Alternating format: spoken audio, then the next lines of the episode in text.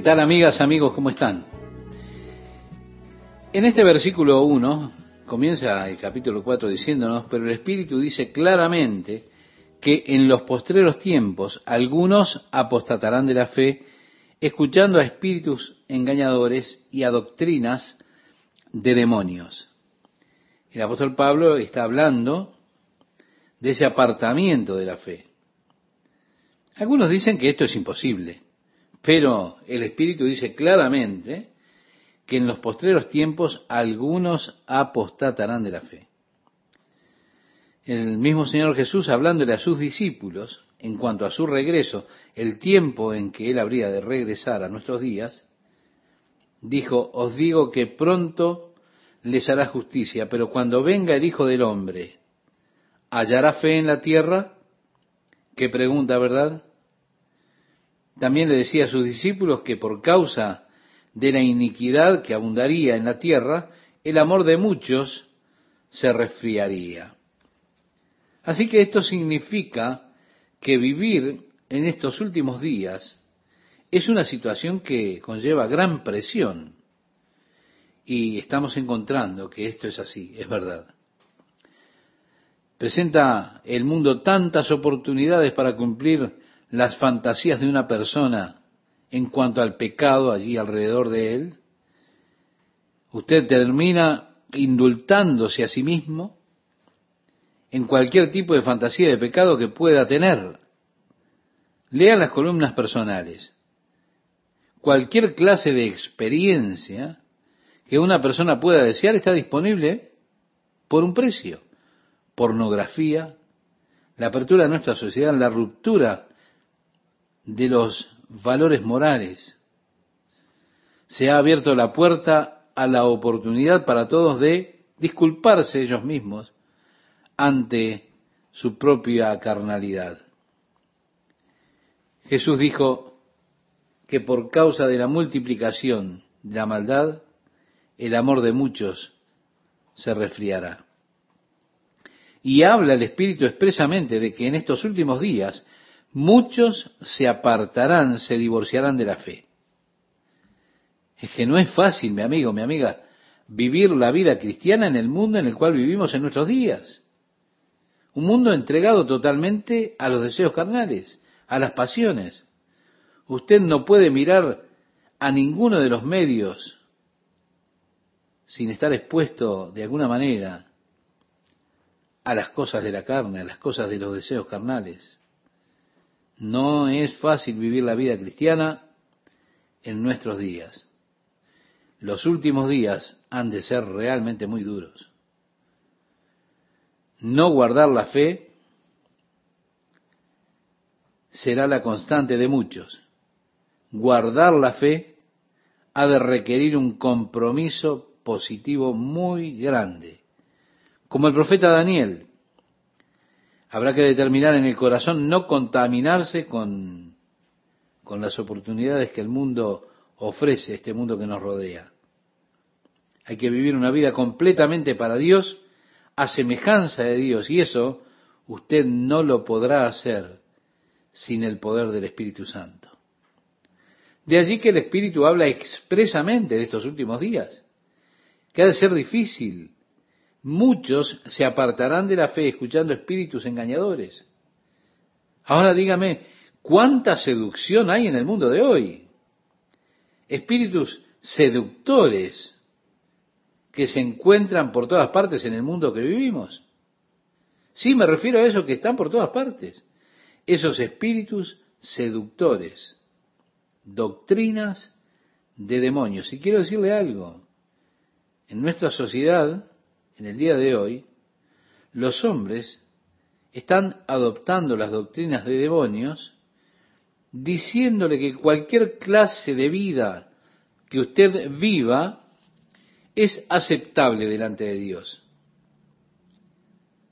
El Señor dijo en su palabra, por cuanto no recibieron el amor de la verdad para ser salvos, por esto Dios les envía un poder engañoso para que crean a la mentira. Usted lo puede leer en la carta que escribió el apóstol Pablo, la segunda carta a la iglesia en Tesalónica, ya lo hemos estudiado en unos días anteriores, en el capítulo 2, los versículos 10 y 11. Los hombres creerán la mentira en vez de la verdad. Y yo encuentro tan cierto esto hoy. Usted puede tomar cualquier clase de herejía chiflada y la puede diseminar por todo el mundo en pocos meses.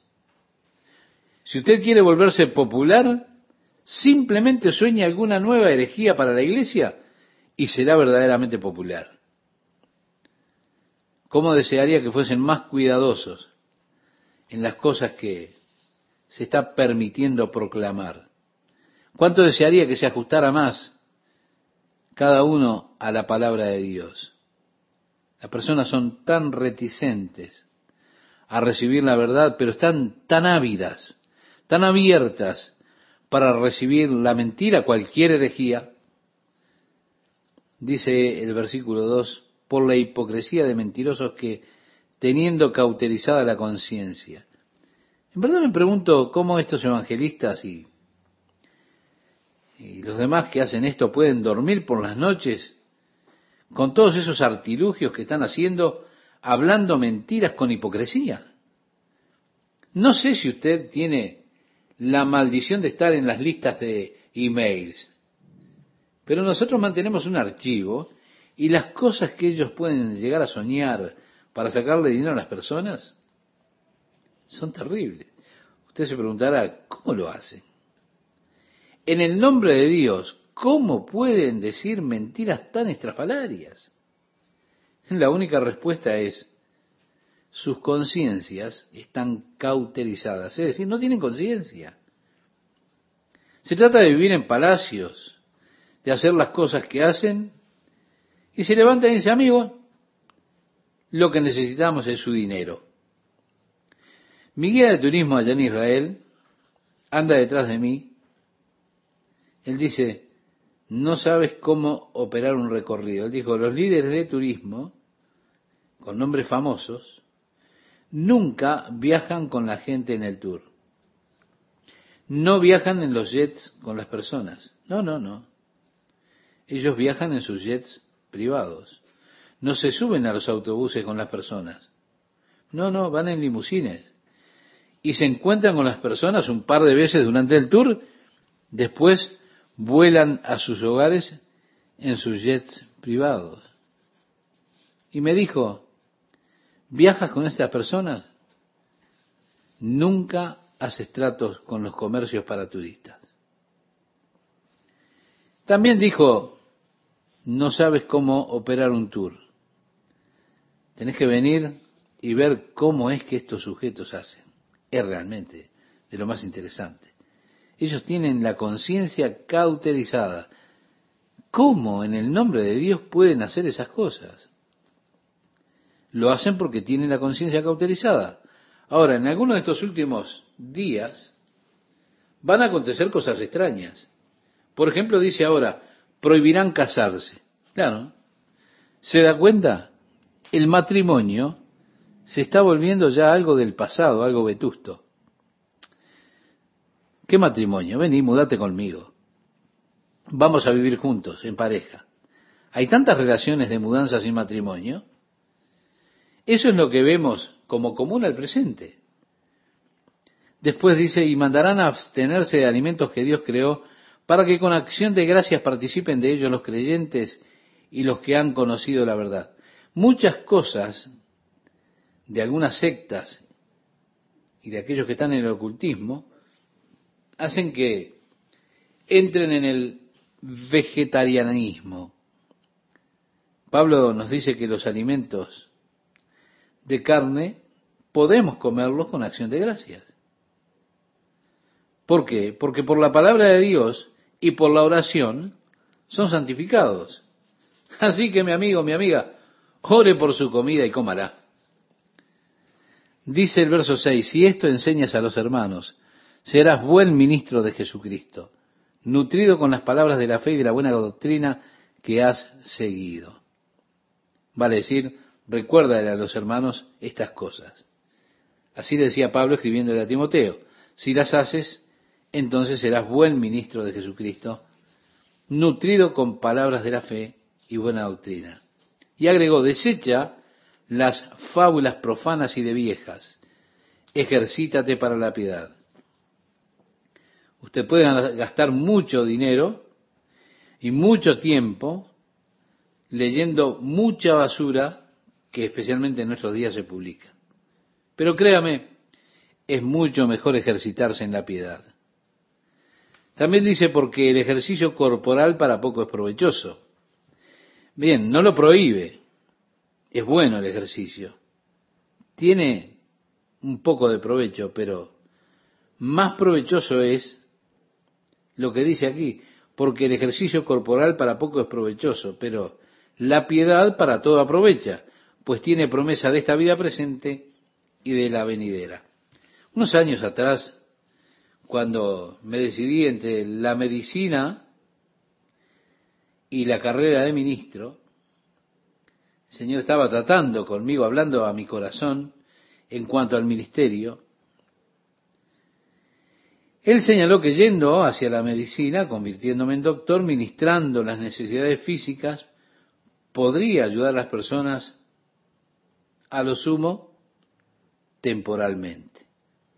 Pero si entraba en el ministerio y ministraba al espíritu de los hombres, sanando sus espíritus, trayendo sanidad espiritual, yo estaría involucrado en algo que les beneficiaría eternamente.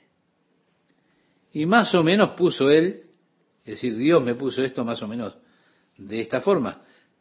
¿Quieres beneficiar al hombre en lo temporal o en forma eterna? Y cuando él lo puso de esa forma no tuve elección. El apóstol Pablo ahora está diciendo lo mismo en cuanto al ejercicio. El ejercicio físico tiene beneficios temporales, pero la piedad tiene beneficios eternos. Ahora estamos viviendo en un tiempo que hay un furor tremendo por el ejercicio físico. Se trata de correr, de hacer ejercicios aeróbicos. La otra noche mi esposa y yo estábamos cenando en un restaurante y miramos al otro lado de la calle y veíamos todas esas cabezas rebotando hacia arriba y hacia abajo. Y todo el tiempo que estuvimos ahí estaban, dale que te dale. Y la verdad, la verdad que es admirable. Y yo ni comí mi postre por mirar. Pablo no es que les está cayendo con todo en cuanto al ejercicio. Pero a lo que me refiero es que el ejercicio corporal tiene cierto valor. Se trata de tonificarse y demás. No hay nada de malo en ello. Pero la piedad, ejercitarse uno mismo en la piedad, es para que usted tenga dividendos eternos. Déjeme decirle algo. Yo solía ser la persona en mejor estado físico por los alrededores donde yo vivía. Ahora, hubo alguien que escribió todo lo que se necesita conocer acerca de correr. Mr. Fix. ¿Qué pasó con este hombre que escribió todo lo que usted necesita conocer acerca de correr? Y se murió de un ataque al corazón mientras corría. Se da cuenta, hay cosas que son de valor temporal. Y hay cosas que tienen valor eterno. Y un hombre que es sabio elegirá las cosas que tienen valor eterno. Escogerá esas sobre lo temporal. Bueno, lo hará si es verdaderamente sabio. Y el apóstol Pablo le está diciendo a Timoteo lo mismo. El ejercicio corporal para poco aprovecha. Piense que Timoteo era un hombre joven. Probablemente tenía un buen estado físico. Muy bien. Pero no seas negligente en la piedad, en el ejercicio espiritual.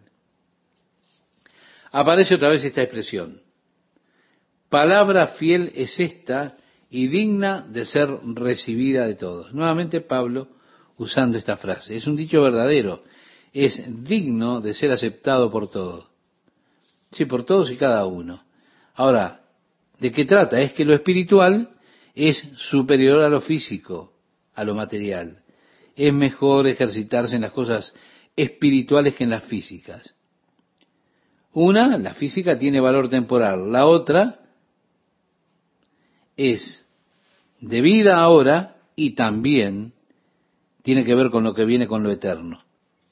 Y por causa de esa declaración Pablo dijo, la superioridad de lo espiritual por encima de lo físico, lo cual es opuesto a la visión que tiene el mundo de hoy.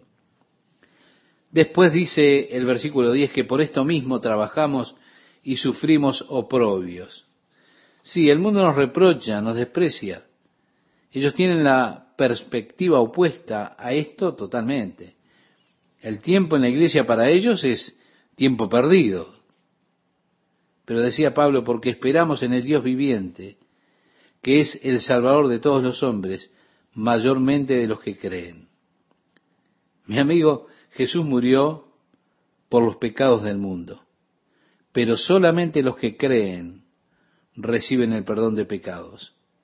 Jesús murió para redimir al mundo, pero Él solamente sacará su tesoro de este mundo. Así que Él murió, es el Salvador de todos los hombres, pero mayormente de los que creen. Él hizo provisión de salvación para todos, pero no todos reciben la salvación. Luego dice esto, manda y enseña, ninguno tenga en poco tu juventud. Es una buena pregunta que podemos hacernos. ¿Cuántos años tenía Timoteo cuando Pablo le escribió esta carta? Bueno, él había estado con Pablo, viajando como compañero de él, por 15 años.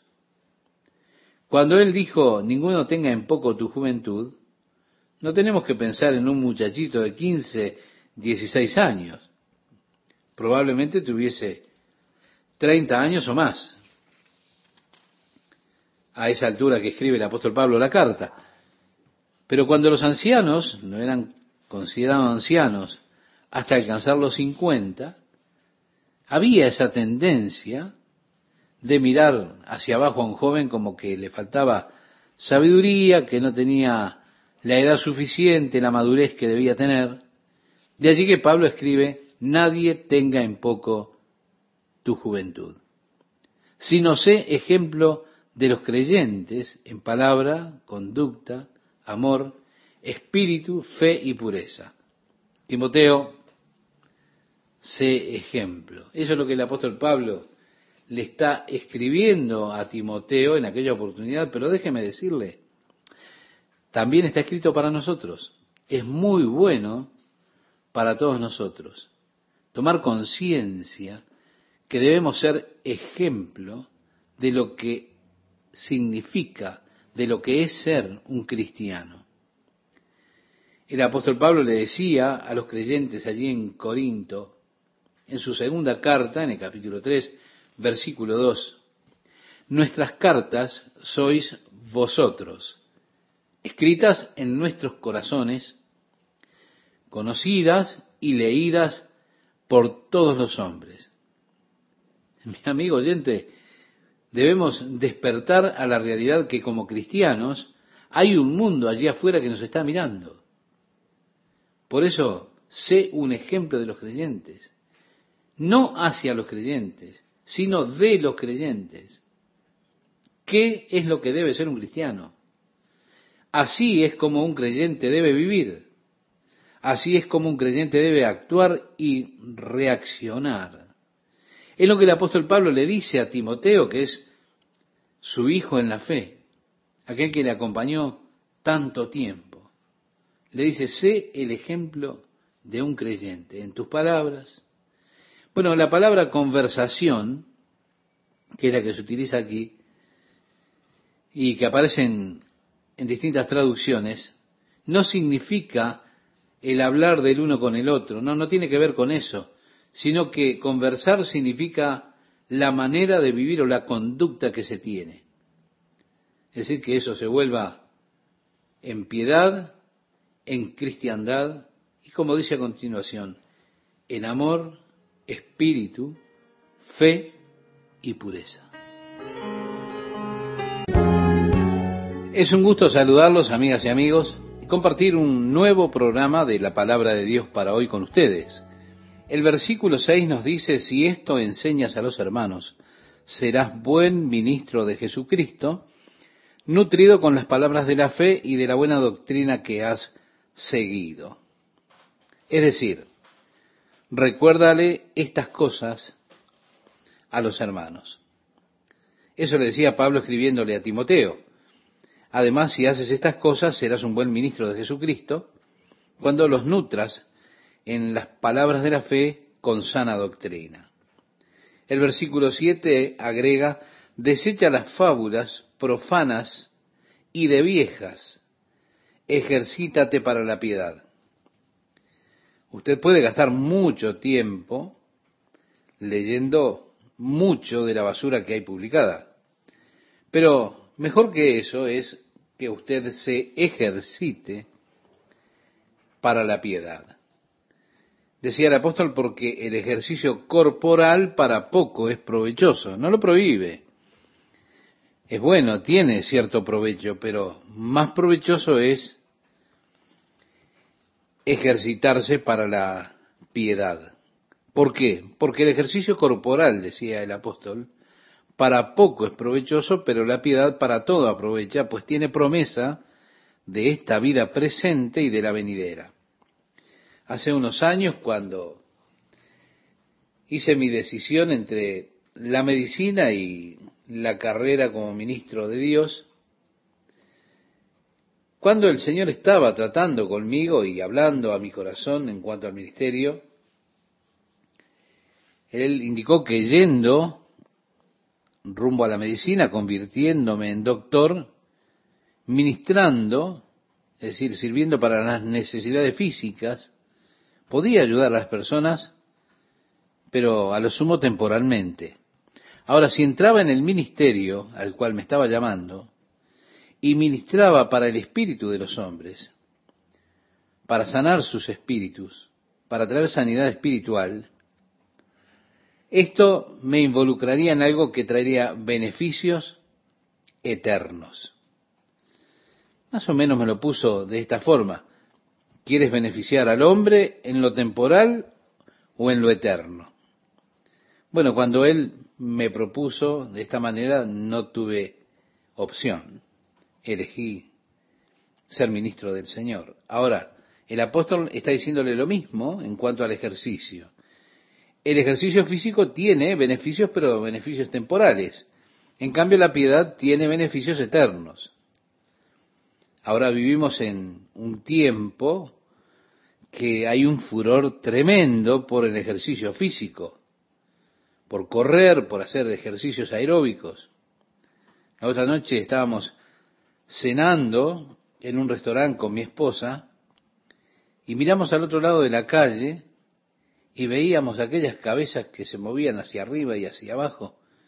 Todo el tiempo que estuvimos comiendo, ellos estaban haciendo eso. Y yo los admiré. Y no comí mi postre. Ahora, el apóstol Pablo no, no está criticando esta situación. A lo que me refiero es que el ejercicio corporal tiene cierto valor. Es tonificante y demás. No hay nada de malo en eso. Pero en cuanto a la piedad, en cuanto a la piedad se trata de ejercitarse usted mismo en la piedad para tener beneficios o dividendos eternos. Y déjeme decirle algo, estimado oyente, yo solía ser la persona en mejor estado físico allí en mis alrededores. Ahora me pregunto, ¿qué pasó con aquel hombre que escribió un libro acerca de todo lo que usted necesita conocer en cuanto a correr? ¿Sabe lo que pasó? Se murió de un ataque al corazón mientras corría. Mr. Fix. Sí, hay cosas que son de valor temporal y hay cosas que tienen valor eterno. Un hombre sabio ha de elegir meterse en las cosas que tienen valor eterno. Sin dudas, usted escogería esas, ¿verdad? Por encima de todo lo que tiene que ver con lo temporal. Digo, si usted es verdaderamente sabio, ha de hacer esa elección. El apóstol Pablo está diciéndole a su hijo en la fe Timoteo lo mismo. El ejercicio corporal aprovecha para poco. Piense, Timoteo era un hombre joven. Probablemente tenía un buen estado físico. Y eso está bien, decía el apóstol Pablo, pero no seas negligente en la piedad. que es el ejercicio espiritual.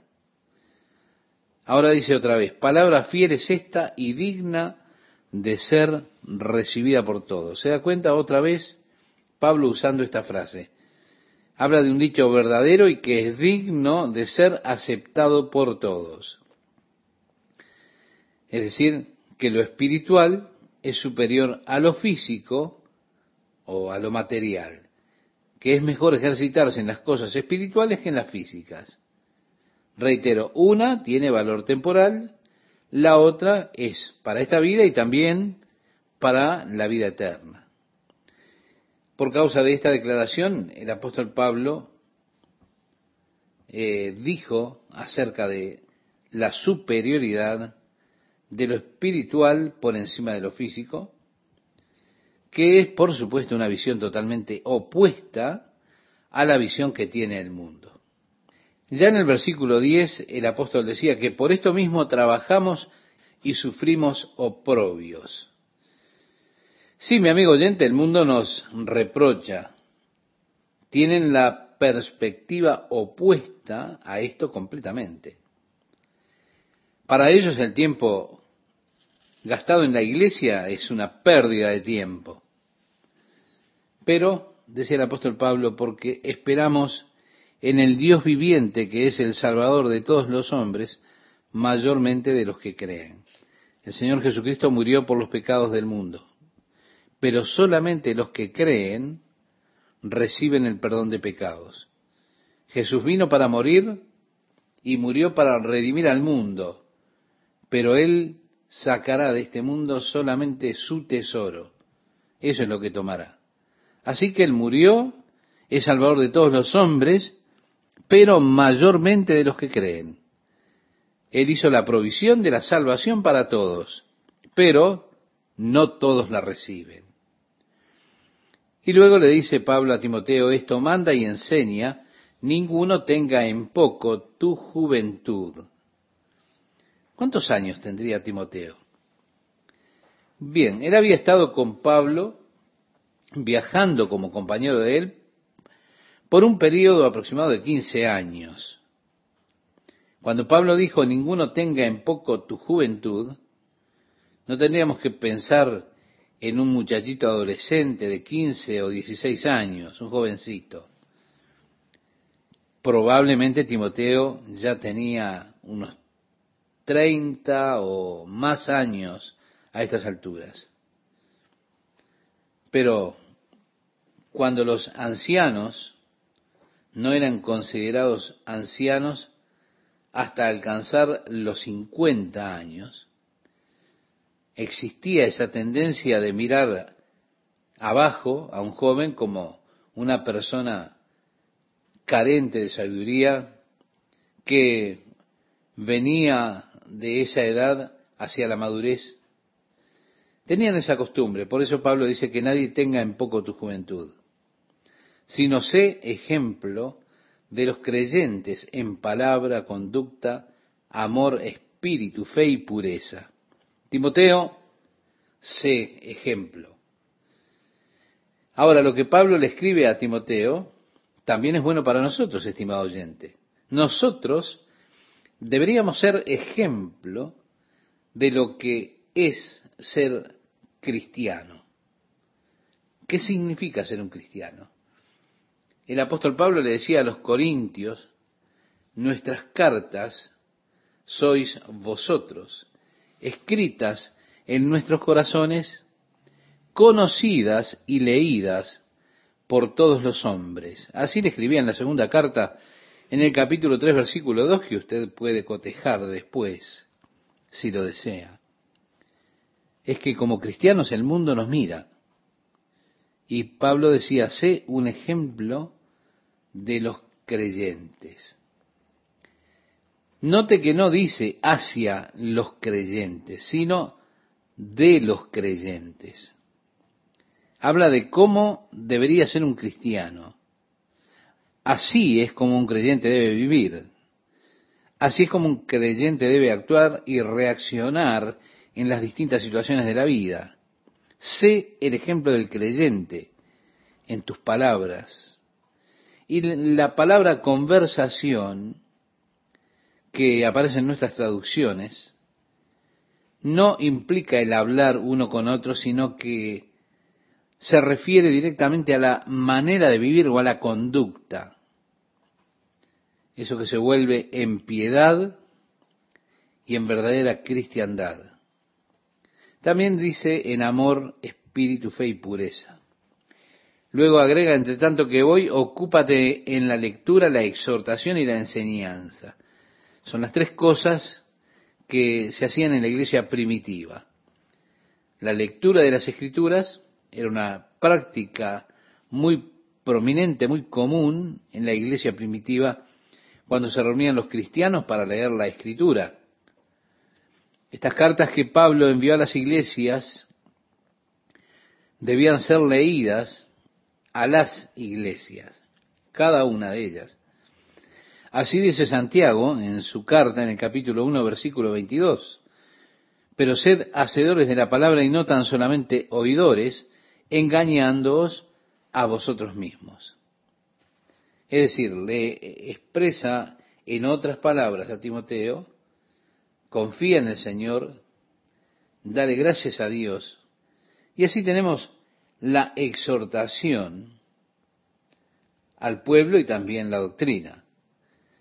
Después le dice a Timoteo, no descuides el don que hay en ti que te fue dado mediante la profecía con la imposición de las manos del presbiterio. Sí, le fue dado por profecía y con la imposición de manos.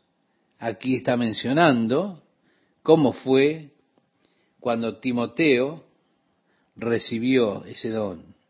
Él tenía las manos puestas sobre él.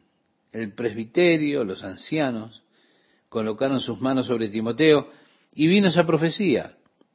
Y el ministerio de Timoteo se declaró directamente. Pablo le dice, no descuides el don que te fue dado por la palabra de profecía cuando los ancianos pusieron sus manos sobre ti.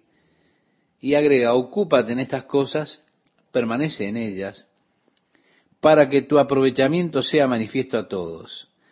Ten cuidado de ti mismo y de la doctrina, persiste en ello, pues haciendo esto te salvarás a ti mismo y a los que te oyeren. Qué interesante, ¿verdad? Presta atención. ¿A qué? A ti mismo y a la doctrina. Continúa en eso. Haciendo esto, no solo te vas a salvar a ti mismo, sino que también vas a salvar a otros. Mire si es importante que estemos alcanzando a los otros. Pero es importante para nuestra continuidad, para que nosotros prosigamos, que estemos empujando a la vez que alcanzando a los demás. Esto nos habla de que no hay lugar para detenernos, para el estancamiento. Y es algo que pienso deberíamos cuidar nosotros examinando nuestros corazones. Así dice la Biblia, pruébese cada uno a sí mismo. Si pues nos examinásemos a nosotros mismos, no seríamos juzgados. Le escribía Pablo a los Corintios en su primera carta, en el capítulo 11, versículos 28 y 31. Yo pienso que deberíamos examinar nuestros propios corazones y nuestra relación presente con Jesucristo deberíamos preguntarnos, ¿hubo un tiempo en que yo caminaba con el Señor de manera más fervorosa? ¿Hubo un tiempo cuando me emocionaban más las cosas de Jesús? ¿Existió un tiempo en el que yo fui más diligente sirviendo al Señor?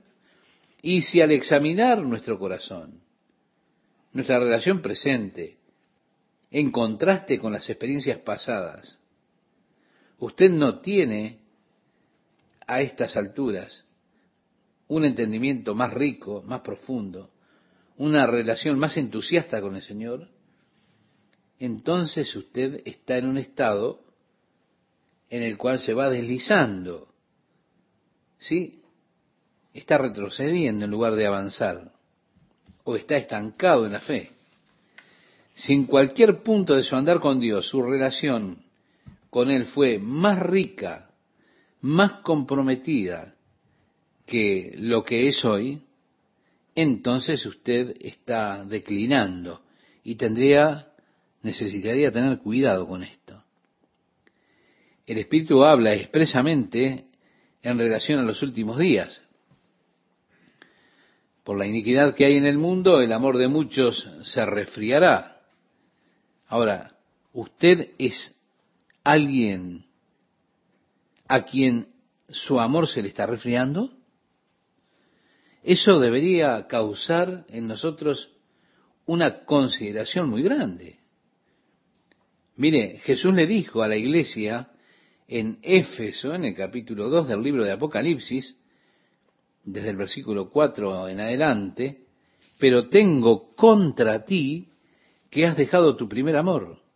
Recuerda, por tanto, de dónde has caído y arrepiéntete y haz las primeras obras, pues si no, vendré pronto a ti y quitaré tu candelero de su lugar si no te hubieres arrepentido. Hay una historia de un hombre que estaba perdido en medio de una ventisca muy grande. Y mientras él iba caminando a ciegas, allí por la nieve, cegado por esa ventisca, se comenzó a cansar, a desfallecer, hasta que trastabilló y cayó. Simplemente él pensó, bueno, voy a quedarme acá un rato, no tengo la fuerza para seguir. Pero mira, al estar allí tendido en el suelo, se dio cuenta de que lo que le había hecho tropezar era un cuerpo que estaba enterrándose allí en la nieve. Es decir, se dio cuenta que había otra persona allí. Entonces lo levantó, le tomó el pulso, vio que tenía pulso todavía, lo levantó y comenzó a caminar con todo ese peso por la nieve, llevando ahora a otra persona con un esfuerzo sobrehumano. Y a unos metros llegó a la puerta de una cabina telefónica donde se puso a salvo, pero descubrió algo interesante. Descubrió que al salvar a la otra persona, se salvó a él mismo. ¿Se da cuenta? Esto es lo que el apóstol Pablo le dice a Timoteo. Ten cuidado de ti mismo y de la doctrina. Continúa con ello, porque al salvarte a ti, los salvarás a ellos también. A ti mismo te salvarás y a los que te oyeren. ¿Se da cuenta? Usted no puede ministrar a otros si no es ministrado por el Señor. Con frecuencia he dicho que la mejor forma de aprender es enseñar, porque usted tiene que estudiar mucho más para poder tratar un tema, una lección con los demás. Y usted en verdad aprende el tema lo más completo que pueda. Cuídate de ti mismo y de la doctrina, le decía Pablo a Timoteo. Continúa con ello para salvación de otros, alcanza a otros. Allí encontrarás tu propia salvación. Será tu propio enriquecimiento, será tu propia bendición. Te has de fortalecer en las cosas del Señor. ¿Se da cuenta? Vamos a orar. Padre, siento que tu Espíritu Santo ha hecho que hoy nuevamente miremos en el espejo de tu palabra para ver la verdad, para poder enfrentar la realidad de lo que somos. Queremos pedirte que nos ayudes, Señor, para que no seamos tan necios de salir de aquí y olvidar lo que vimos. Y así, Señor, oro esta noche que pueda haber en nuestros corazones ese compromiso renovado con tus cosas, que son las cosas de tu espíritu. Señor, sabemos que estamos en los últimos tiempos, que muchos se han apartado de la fe, muchos han sido seducidos por espíritus, siguiendo los deseos de la carne, alejándose de tus cosas, siendo atraídos por las cosas del mundo. Oh Dios, Ayúdanos en estos días a que seamos como tú. Oh Dios, danos una experiencia renovada en el Espíritu para que podamos andar y vivir en el Espíritu en nuestro caminar, en nuestra vida contigo. Oramos en el nombre de Jesús. Amén. ¿Qué tal, amigas, amigos? ¿Cómo están? ¿Bien? Espero que Dios esté bendiciendo la vida de cada uno de ustedes. Sí, como bien decía Esteban, el apóstol Pablo era un padre espiritual para Timoteo. Podemos decir que era el mentor, el maestro de Timoteo. Ahora él lo ve como un hijo y de hecho lo llama su hijo en la fe. Timoteo fue dejado en Éfeso para que supervisara la iglesia que el apóstol había establecido en ese lugar. Ahora, mientras él está en Éfeso, el apóstol le escribe esta carta. Y en esta carta, él busca instruir a Timoteo en los asuntos de la iglesia. En una clase de doctrina de la Biblia en el seminario, usted tiene una materia que es conocida como eclesiología. Se utilizan mucho las cartas a los tesalonicenses y también las cartas a Timoteo para esas clases. Porque, como el apóstol dijo en el versículo 15, él había escrito estas cosas de manera que él pudiera conocer cómo tenía que comportarse en la casa del Señor, que es la iglesia. Así que al llegar al capítulo 5, ante todo él trata con el comportamiento de Timoteo en relación a los ancianos, también a los hombres, a los más jóvenes, a las mujeres mayores y a las mujeres jóvenes. Y le dice a Timoteo, no reprendas al anciano. Timoteo era un joven. Pablo le había dicho que ninguno tuviera en poco su juventud. Ahora Pablo le dice que no reprenda al anciano, sino exhórtale como a padre. Es decir, que mire al anciano como a un padre y le hable como si fuera su padre. Es más, suplicándole como se le pide a un padre. Bueno, tratamos de personas mayores y yo pienso que naturalmente se resienten esas personas si los más jóvenes les dicen a ellos lo que tienen que hacer o si son reprendidas por personas jóvenes. Por eso el apóstol le dice, no los reprendas, sino exhórtale como a un padre. Luego dice a los más jóvenes como a hermanos. Hay una forma correcta y una manera equivocada de llamar la atención de una persona cuando ésta falla en su andar espiritual. La forma equivocada genera contiendas, resentimientos y la manera en que le presentamos a una persona las cosas eh, puede generar enemistad con ella. Debemos tener cuidado de no levantar esas barreras, esos muros, mediante la forma con la cual nosotros queremos corregir a las personas. Al tratar con hombres más jóvenes, el apóstol le decía a Timoteo que los tratara como hermanos. A los ancianos, recordamos, como a padres. Luego dice a las ancianas como a madres, a las jovencitas como a hermanas con toda pureza resulta evidente que Timoteo no estaba casado. Pablo le dice en otro lugar que huya de los deseos juveniles. Y aquí que trate a las jóvenes como hermanas.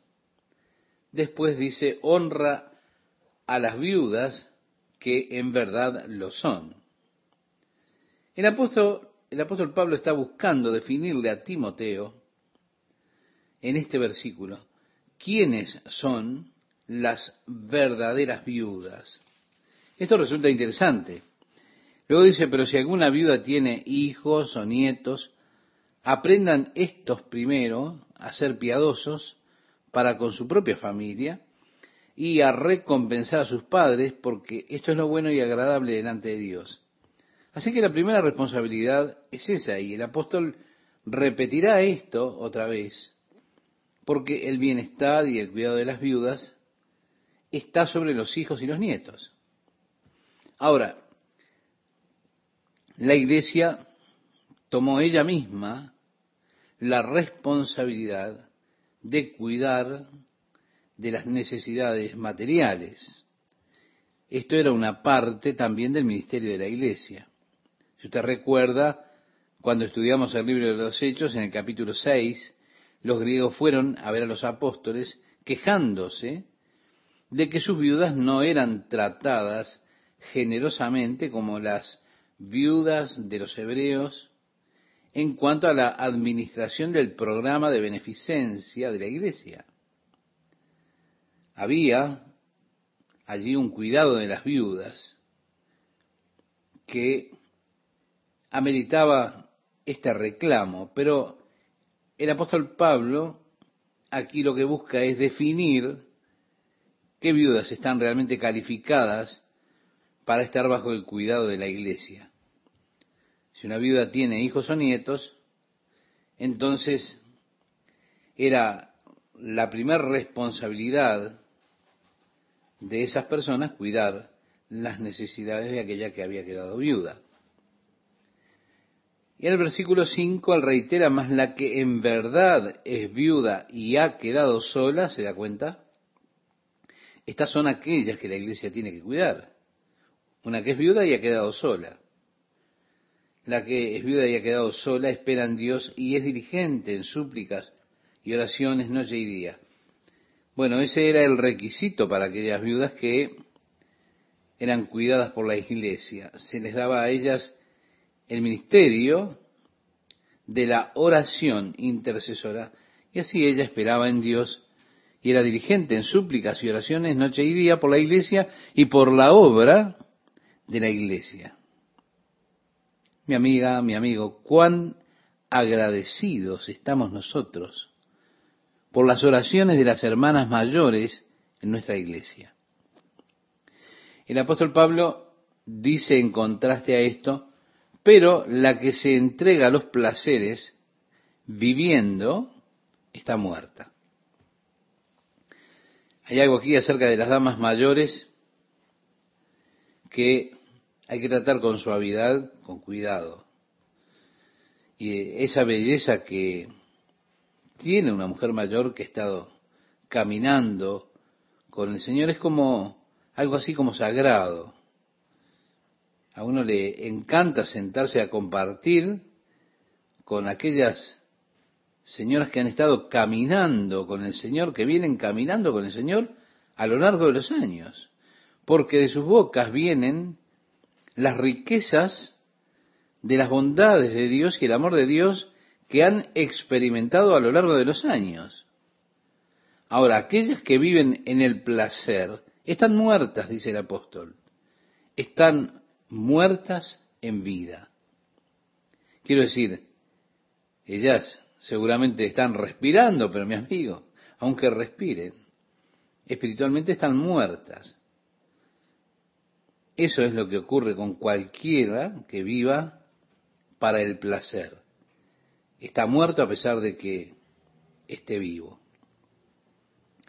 Luego dice el apóstol, manda también estas cosas para que sean irreprensibles, porque si alguno no provee para los suyos y mayormente para los de su casa, ha negado la fe y es peor que un incrédulo. Es decir, si ellos no cuidan los miembros de su propia familia, no cuidan las necesidades que tienen aquellos de su familia, ellos negaron la fe. Tenemos este mandamiento en la Biblia, honra a tu padre y a tu madre. Si usted rehúsa cuidar de sus padres, que ya son mayores, de sus abuelos, usted ha negado la fe cristiana. Luego dice, sea puesta en la lista solo la viuda no menor de 60 años, que haya sido esposa de un solo marido. ¿Se da cuenta? Este ministerio especial para las viudas parece que es un ministerio que fue apartado allí en la iglesia, era algo que se le daba a esa persona una posición de honor.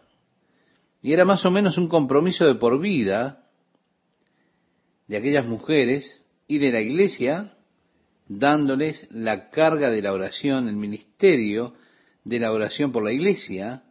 Podríamos decir casi había una oficina para este ministerio de oración de las viudas y ellas eran sostenidas por la iglesia.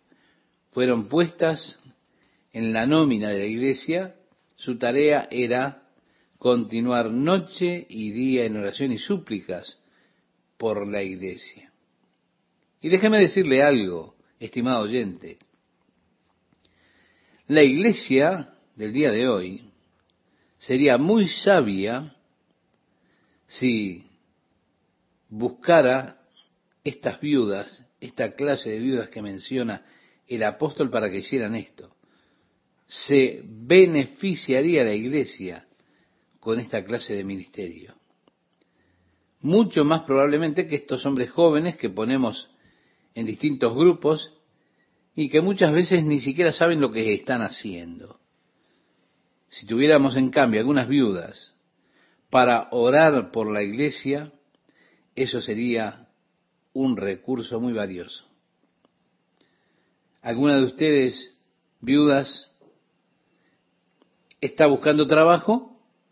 Bueno, hay que ponerla en la lista para ese grupo especial del ministerio, viudas que son cuidadas por la iglesia no menores de 60 años, que hayan sido esposas de un solo marido.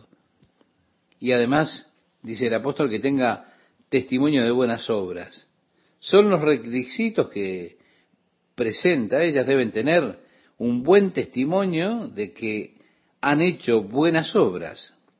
Y además, si ha criado hijos, si ha practicado la hospitalidad, si ha lavado los pies de los santos, si ha socorrido a los afligidos, si ha practicado toda buena obra.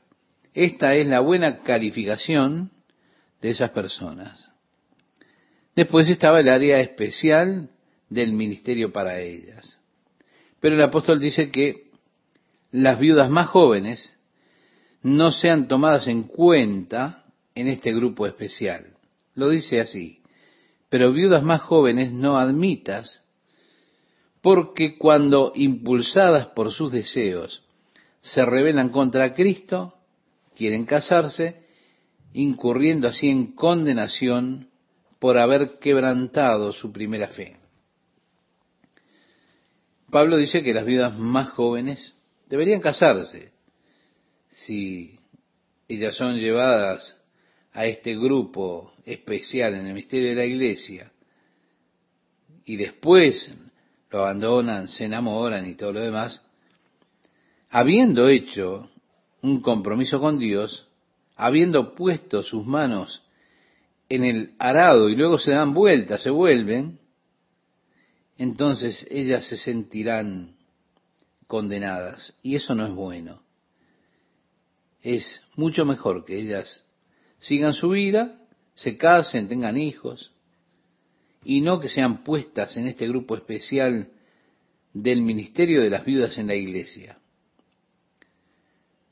Porque la iglesia además está cuidando de ellas.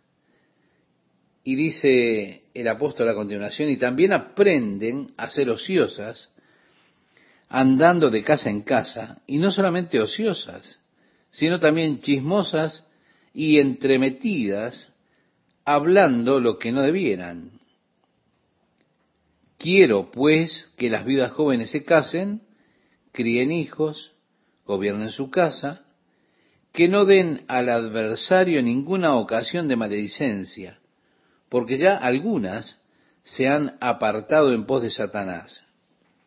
Si algún creyente o alguna creyente tiene viudas, que las mantenga y no sea grabada la iglesia, a fin de que haya lo suficiente para las que en verdad son viudas. Los ancianos que gobiernan bien sean tenidos por dignos de doble honor, mayormente los que trabajan en predicar y enseñar. Esto lo que nos muestra es que había allí otros ministerios para los hombres mayores, aparte de enseñar la palabra y enseñar la doctrina, estos hombres mayores, estos santos hombres mayores, eran tenidos por dignos de doble honor. Nuevamente, así como las mujeres mayores son una gran bendición para la iglesia, también los hombres mayores, que han caminado con el Señor por años, pueden ser una gran bendición para la iglesia. ¿Cómo le agradezco a Dios por el ministerio de los hombres mayores en nuestra iglesia? La bendición que son ellos para nosotros, el ministerio que ellos tienen. Sí, ellos deben ser tenidos dignos de doble honor. Luego dice, pues la escritura dice, no pondrás bozal al buey que trilla y digno es el obrero de su salario. Y así el doble honor para los hombres mayores que mencionábamos. Luego le dice a Timoteo, contra un anciano no admitas acusación, sino con dos o tres testigos. Es decir, no, no te guíes por la palabra de una sola persona para eso, que hayan dos o tres testigos. Luego expresa a los que persisten en pecar, repréndelos delante de todos para que los demás también teman. Mi amigo oyente, yo temo que si la iglesia practica esta clase de reprensión pública a los pecadores, eso sin duda traería un temor, pero también dejaría la iglesia vacía. ¿Recuerda usted cuando la mujer fue llevada a Jesús, habiendo sido hallada en el acto mismo de adulterio? Le dijeron a Jesús, nuestra ley dice que la apedreemos. ¿Tú pues qué dices? Y Jesús dijo, el que de vosotros esté libre de pecado, arroje contra ella la primera piedra. Y Jesús se puso a, escribir, comenzó a escribir en el suelo, y no se nos dice qué fue lo que escribió Jesús en el suelo, allí en la arena. Pero estoy casi seguro de que él estaría escribiendo los nombres de los individuos y aquellas cosas de las cuales eran culpables. Eso es lo que yo pienso. Y nos dice que aquellos que habían traído a la mujer comenzaron a irse desde el mayor hasta el más joven, hasta que no quedó ninguno. Se da cuenta si hubiese una reprensión abierta del pecado y comenzáramos en las reuniones a mencionar a cada uno por nombre y a mencionar los pecados de cada uno, eso traería un miedo de lo cual yo estoy seguro que así sería en la iglesia. Cuando yo era joven había un hombre a quien yo admiraba mucho. Admiraba su ministerio, era el doctor Claire Britain. Él era un doctor y también ministro. En un campamento de verano, un año lo escuché, él estaba diciendo que él podía mirar en el ojo de un joven y los ojos le revelaban todo lo que el joven hacía y así podría decir todo aquello de lo cual era culpable un joven. Él decía, está todo allí en sus ojos. Mi amigo, yo tenía miedo de mirarlo. No quería que viera todo lo que había dentro de mi ojo. Luego Pablo dice, te encarezco delante de Dios y del Señor Jesucristo y de sus ángeles escogidos, que guardes estas cosas sin prejuicios, no haciendo nada con parcialidad todos nosotros somos hijos de Dios y como tales, cada uno con una característica de igualdad en importancia delante de Dios. Entre los hijos de Dios no hay ciudadanos de segunda clase. ¿Qué es lo que quiero decir? Para Jesús usted es tan importante como cualquier otro hijo de Dios. Y es el negocio de la iglesia seguir el ejemplo de Cristo, mostrar amor, aprecio, honor, respeto y demás por cada uno sin parcialidad. No debemos decir, ah, mira, este tiene mucho dinero, ¿te das cuenta? Vamos a tratarlo bien. ¿Por qué? Porque la iglesia es culpable de pecar delante de Dios y hace eso. Pablo es muy directo con esto. Te encarezco delante de Dios y del Señor Jesucristo y de sus ángeles escogidos. Es decir, es una carga muy pesada. No muestren parcialidad, traten a todos por igual. Ahora, ¿qué opuesto a esto son las tendencias naturales que tenemos? Entra un profesional allí a la reunión y decimos, ah, este es un doctor. O aquel, cuidado que aquel es el jefe de policía. O es abogado, o algo por el estilo, o si no, decimos, sabes, este es muy rico.